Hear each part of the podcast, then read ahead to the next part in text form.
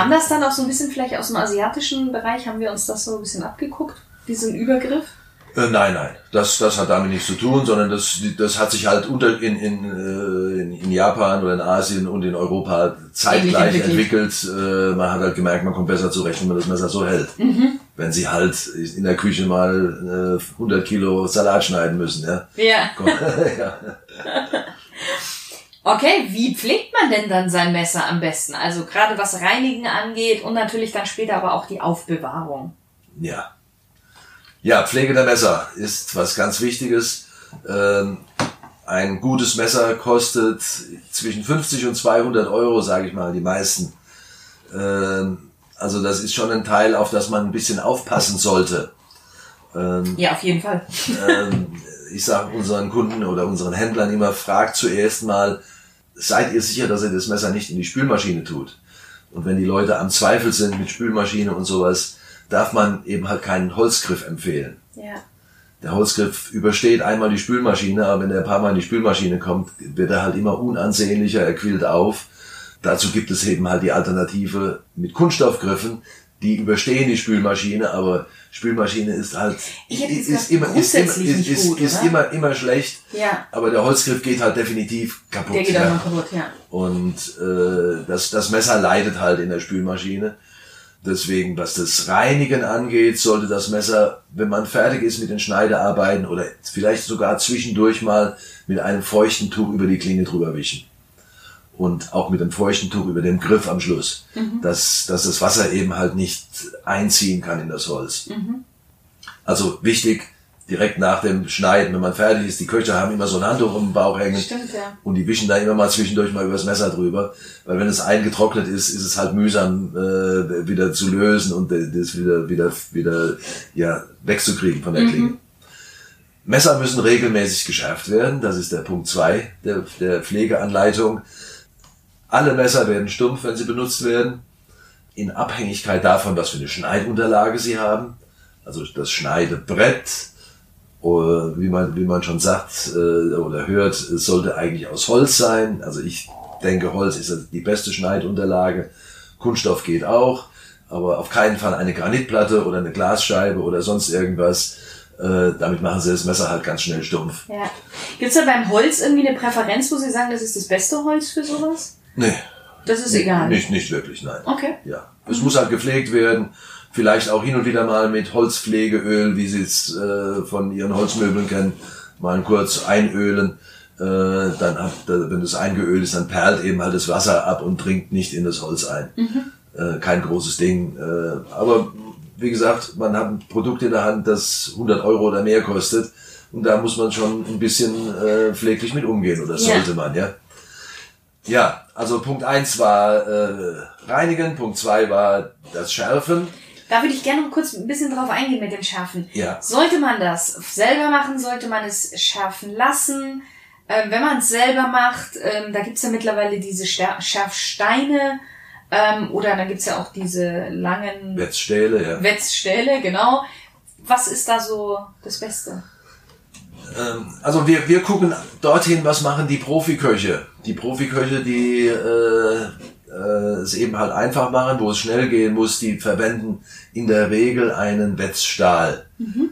Weil der hängt irgendwo in der Küche und wenn die merken, das Messer wird stumpf, greifen die zu und machen mit wenigen Zügen äh, das Messer wieder fit. Ähm, wenn man ein bisschen mehr Zeit hat, äh, kann man das auch mit einem Wetzstein machen. Nur dazu muss man sich hinsetzen, man muss den Wetzstein wässern, muss hinterher alles wieder wegräumen. Äh, also das kann man abends machen, aber nicht, wenn äh, 50 Leute auf ihr Wiener Schnitzel warten. äh, dann nimmt ein Koch eben halt einen Wetzstahl.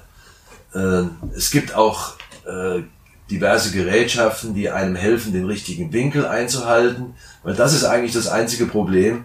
Man muss den richtigen Winkel treffen. Mhm. Der Winkel zwischen dem Wetzstahl und der Klingenseite sollte 15 Grad bestehen. Mhm. Und man schärft das Messer ja von rechts und von links, ähm, eben von beiden Seiten 15 Grad, dann hat man am Schluss an der Schneide 30 Grad. Und das ist erwiesenermaßen eben halt der optimale Winkel für die Schneide. Mhm, mh. Und das muss man halt auch üben. Ich sage immer, nehmen Sie Ihr altes Geodreieck aus der Schule, schneiden Sie ein Dreieckchen aus mit 15 Grad Spitzenwinkel und dann halten sie es vor die Nase und sagen, ah, das ist der Winkel. Und den muss man sich gedanklich halt vorstellen, wenn man das Messer schärft. Mhm. Man muss es eben halt auch mal üben. Und äh, es ist, ist kein großes Geheimnis. Äh, nur man muss es auch wollen und äh, wenn man es dann kann, kann man seine Frau, Freundin doch beeindrucken. Gut, das heißt aber auch, wenn jetzt man nicht die Zeit hat, nicht die Muße dazu hat, dann kann man es auch gerne weggeben, dass es geschliffen wird, oder? Ja, also wir empfehlen das auch, dass man eben halt alle paar Jahre mal äh, das Messer in die Inspektion schickt. Kann man das bei Ihnen dann auch in die Inspektion schicken? Ja, dann? Das, ja, das ja wir haben einen Nachschärfservice, ja. Ah, okay. Aber es gibt natürlich auch lokale Schleifereien, nur Ja. die, die werden natürlich immer weniger. Äh, die gibt es noch in den großen Städten, aber in, in ländlichen Gebieten ist es eben schwierig. Und ein Scherenschleifer auf dem Fahrrad kommt heute auch nicht mehr vorbei. Ja. Wobei ich da auch äh, vorsichtig wäre. Ja.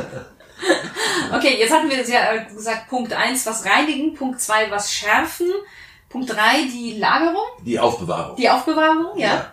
Also äh, erstmal das Negative, nicht einfach so in die Schublade reinschmeißen. Äh, ist nicht gut für die äh, Schneiden, wenn die aneinander stoßen.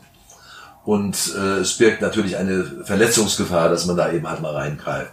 Und es gibt eben verschiedene Aufbewahrungsvarianten. Äh, die Magnetleiste, die man an die Wand schraubt, wo, wo man die Messer dann schön äh, dran klacken kann. Äh, Magnetpulte, also ein Holzbrett, wo Magnete eingelassen sind. Äh, äh, dann sieht man die, die Messer schön und sie, sie, das kann man halt irgendwo hinstellen, wenn man kein Loch in die Wand bohren möchte. Es gibt Messerblöcke, es gibt aber auch Schubladeneinsätze, äh, wo jedes Messer eine Aussparung hat äh, in der Schublade, damit es da ordentlich drin liegt. Äh, das ist eben halt auch wichtig, äh, dam- damit die Messer eben halt auch hübsch bleiben, ja. Ja, ja. Mm, Was mir jetzt gerade noch einfällt, es, es gibt ja auch diese Damaststahlmesser. Ja. Was ist denn da das Besondere daran? Ja, Damaststahlmesser. Die Idee, Damaststahlmesser herzustellen, kam vor ungefähr 3000 Jahren. Und zwar äh, interessanterweise gleichzeitig in der, im Zweistromland, also in der Nähe von Damaskus, ähm, und auch in Japan. Also die Menschen kannten einander nicht und hatten aber beide die gleichen Ideen. Und man hatte das Problem, dass man früher noch nicht legieren konnte. Man hatte also entweder einen Stahl, der sehr hart war, aber auch dann bruchempfindlich. Und die andere Variante war ein weicher Stahl, der ist nicht abgebrochen, aber der hat sich halt immer verbogen. Und das Ganze kommt, wie so viele Sachen, aus der Kriegstechnik. Die Menschen haben früher mit Schwertern gefochten. Und äh, da war eben halt das weiche Schwert war halt nichts und das abgebrochene äh, das war, war auch nichts. Und dann kamen die Leute auf die Idee, diese Eigenschaften zu verbinden. Also man hat einen harten Stahl auf einen weichen gelegt. Ja. Und dann wieder einen harten und nochmal einen weichen. Hart, weich, immer abwechselnd. Und hat die dann äh, zusammengeschweißt äh, durch, ja, mit, indem man das, den Stahl erhitzt hat auf 1000 Grad ungefähr und dann mit dem Hammer draufgeschlagen hat. Und an den Stellen, wo der Hammer den Stahl getroffen hat, gab es einen kleinen Schweißpunkt, wie, wie eine Art Punktschweißen. Und so wurden diese beiden Schichten dann miteinander verbunden. Sie wurden bei der Gelegenheit natürlich auch platt gehauen. Ja. Und äh, so hat man eben halt äh, Schwerter hergestellt, die, die eben eine Maserung hatten, immer hart weich. Man konnte eben halt die, diese ver- verschiedenen äh, Stahlsorten dann auch erkennen. Und diese Messer haben halt dann jeden Kampf überstanden, ja. Und die in, in den Messertechnik ist dieser Damaststahl Stahl eingezogen, eigentlich zuerst äh, über Jagdmesser. Also man hat es bei Jagdmessern gemacht, weil das eben halt eine schöne Maserung drauf ist. Und wir haben vor ungefähr 20 Jahren oder 25 Jahren das erste Damaststahlmesser gemacht. Ein 300-lagiges Damaststahlmesser, ein Kochmesser, so ein breites.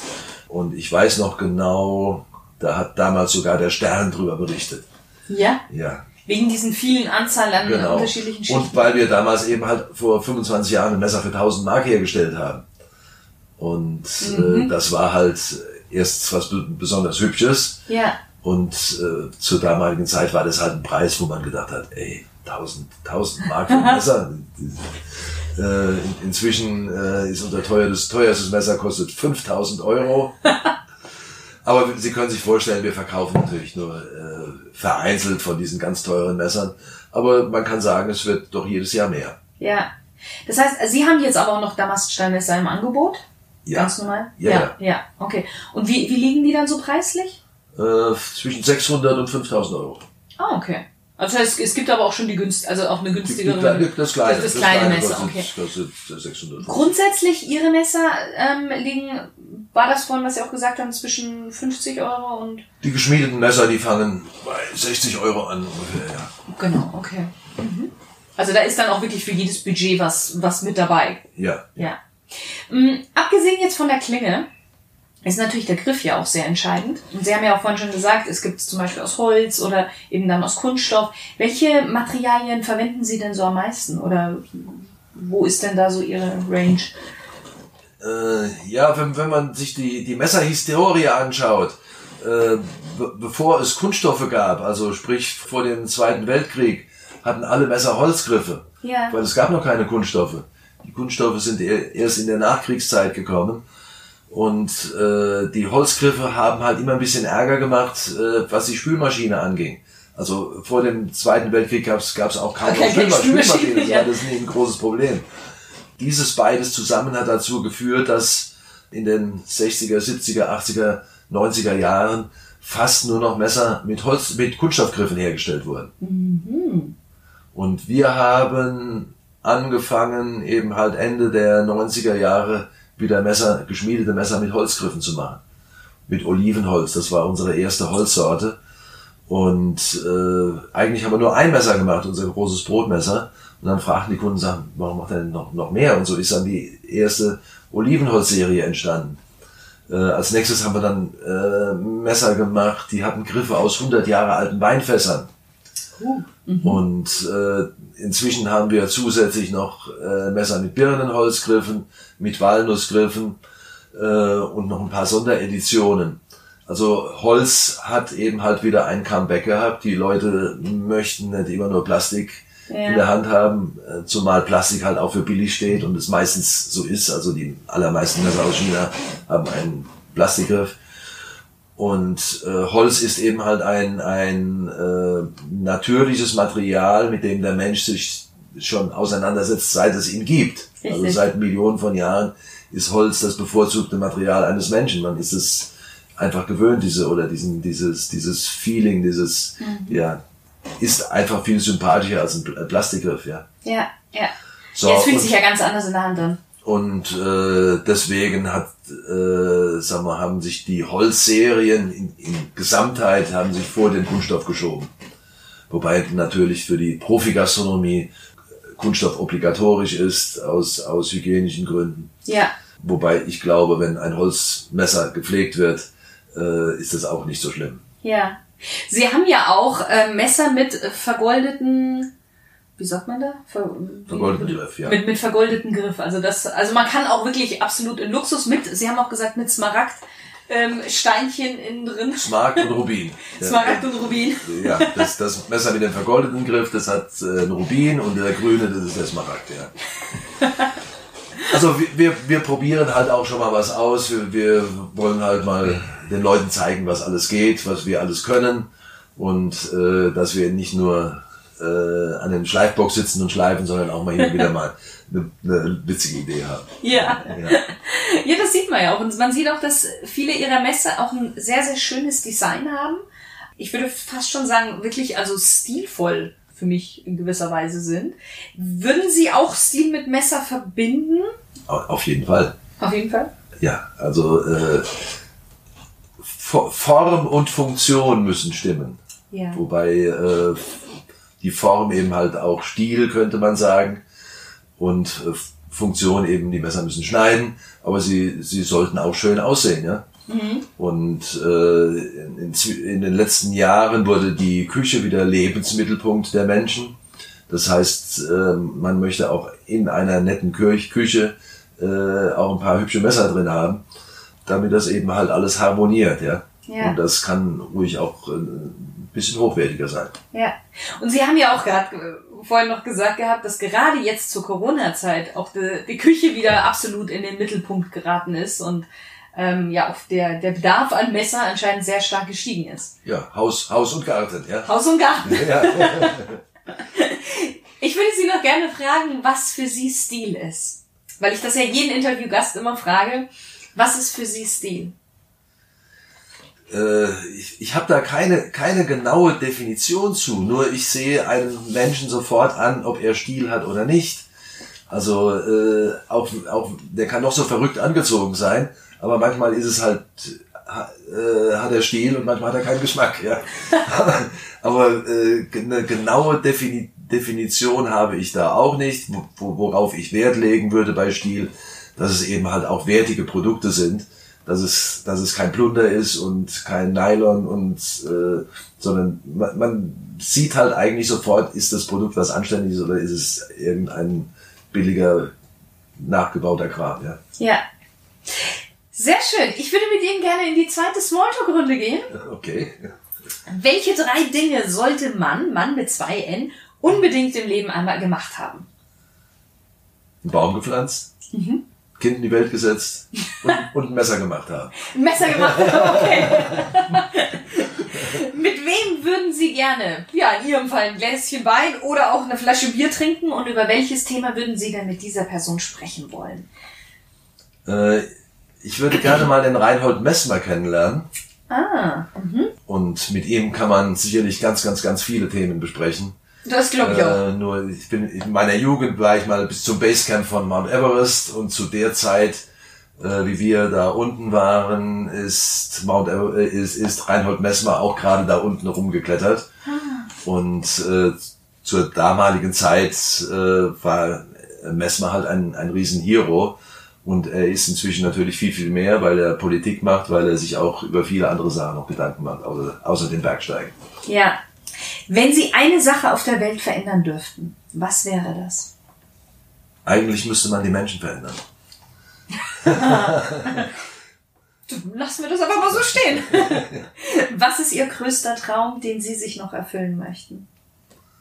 Ich würde ganz gerne den Highway 101 durch Südamerika fahren. Mhm. Also die Transamerikaner, den südlichen Teil. Sehr schöner Traum. Hoffentlich geht er äh, in Erfüllung. Ich arbeite dran. ja, das ist gut. Welchen Ratschlag würden Sie denn Ihrem 20 Jahre jüngeren Ich geben? Alles, fast alles ausprobieren, wozu man die Möglichkeit hat. Möglichst viel aufnehmen, möglichst viel lernen, damit man die Welt besser beurteilen kann. Zu guter Letzt Ihr persönlicher Genusstipp? Ich bin heute Abend auf einem Event und da wird lecker gekocht, aber was gibt es nochmal? Hähnchen mit Gambas. Ich freue mich schon drauf. Das glaube ich, das glaube ich. Herr Born, ich kann mir sehr gut vorstellen, dass jetzt der eine oder andere Hörer sich denkt so, hm, diese Messer möchte ich doch gerne mal live sehen, beziehungsweise mir vielleicht auch erstmal im Internet äh, erstmal ein paar Bilder angucken und sie dann live sehen. Möchten Sie noch kurz Ihre Homepage mitteilen, beziehungsweise wie man mit Ihnen Kontakt aufnehmen kann? Ja, mache ich gerne. Äh, wir haben eine ziemlich hübsche Homepage die findet man unter www.güde mit ue-solingen.de. Und dort empfehle ich den Download-Bereich und da sind auch viele andere Informationen, auch unsere äh, E-Mail-Adresse, die lautet info at güde mit ue-solingen.de. Sehr schön. Vielen Dank, Herr Born. Vielen Dank für die für, für das schöne Interview und auch für die ähm, ja interessanten Einblicke, was was so ein Messer, wie, wie ein Messer hergestellt wird und so weiter und so fort. Weil ich glaube, viele wissen einfach gar nicht, wie das überhaupt gemacht wird. Da kann man eigentlich jetzt habe ich noch kurz eine Frage. Wenn man sie mal besucht, also der normale ähm, Besucher, kann der auch mal bei Ihnen Mäuschen spielen und einfach mal gucken? Wie ist das bei Ihnen? Äh, er kann es mindestens einmal im Jahr. Wir haben einmal im Jahr Tag der offenen Tür, der im Moment natürlich etwas eingeschränkt stattfindet. Ja. Der ist am ersten Wochenende im September, also tatsächlich nächste Woche. Aber dieses Jahr machen wir gar keine Werbung dafür oder haben wir keine Werbung Ja. dafür gemacht, äh, um, um nicht überrollt zu werden. Aber wir lassen es trotzdem laufen und dann kann man wirklich auch den, unter normalen Zeiten wieder, kann man den Schleifern über die Schulter schauen. Sehr Im gut. Moment müssen wir halt die Abstände halten. Ja, richtig, das ist ja auch wichtig dann so. Vielen Dank. Vielen Dank für Ihre Zeit. Äh, Gerne, hat Spaß gemacht. Sehr schön. Und auch an dich, lieber Stilgenusshörer. Vielen Dank, dass du wieder mit dabei warst. So, hat dir das heutige Interview gefallen? Wenn ja, dann sei wieder beim nächsten Interviewgast oder bei meinem nächsten Solo dabei. Wenn nein, dann gib mir noch eine Chance. Ich bin mir sicher, dass ich dich mit einer der nächsten Folgen überzeugen werde. In beiden Fällen abonnierst du am besten den Stilgenuss Podcast und dann bekommst du als erster mit, wenn eine neue Folge online geht. Vielen Dank und bis zum nächsten Mal.